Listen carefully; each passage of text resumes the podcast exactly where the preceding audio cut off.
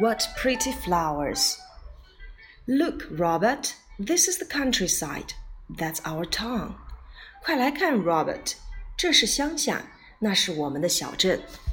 There are shops and houses in the countryside. 在乡下有商店和房子。And there are farms. 还有农场。There are tall trees next to the river. 在河流的旁边有高高的树木。 What pretty flowers! 多么美丽的鲜花啊！Yes，的确是啊。Look, there are sheep on the hills. 看，山坡上有一些羊群。And there are cows in the fields. 田野间还有一些奶牛。And there are rabbits. 哦，还有兔子。Come back, Dan. 快回来，Dan.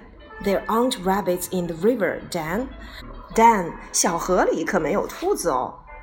我们这一篇文章讲的重点的语法内容就是 there be 句式。我们前面已经讲过了 there be 的单数形式 there is，而今天我们复习到了 there be 的复数结构，那就是 there are。肯定结构 there are，否定结构 there aren't。There are farms in the countryside，在乡下有农场。There aren't rabbits in the river，在河流里没有兔子。我们来看课文当中出现的 there be 的复数结构。There are shops and houses in the countryside. 乡下有商店和房子。There are tall trees next to the river. 在河流的旁边有高高的树木。There are farms. 有农场。There are sheep on the hills. 在山坡上有羊群。There are cows in the fields. 田野间有奶牛们。There aren't rabbits in the river. 河流里没有兔子。 There be 句式的结构用法其实就是用 there be 加上我们所说的物品，再去接地点就可以了。但是在这里面我们要注意的是，there is 后面接的单数物品要使用名词的单数形式，而 there are 要使用的物品要接名词的复数结构。在这里面我们看到了哪些复数名词呢？There are shops and houses. Shops, houses. There are tall trees next to the river. Trees. There are sheep on the hills. Sheep. There are cows in the fields, cows. There are farms, farms. There aren't rabbits, rabbits.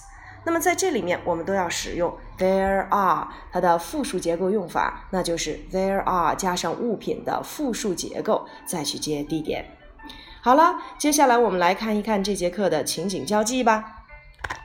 Come back, come back，快回来！我们以前讲过，来这里，come here。 Come here，来这儿。那么回来，come back，come back。再有一个表示感叹的结构用法，What pretty flowers！多么美丽的鲜花呀！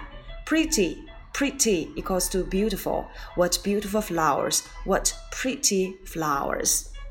好了，最后我们来看一看这节课当中出现的单词吧。Countryside，countryside，乡下。Field，field。 田野，flower，flower，鲜花，hill，hill，山，river，river，河流，town，town，小镇，tree，tree，树木。你能够把这些名词都变成复数结构，应用到我们的 there be 句型当中去吗？好了，记得课下要认真练习，不要忘记我们的 there be 结构哦。拜拜。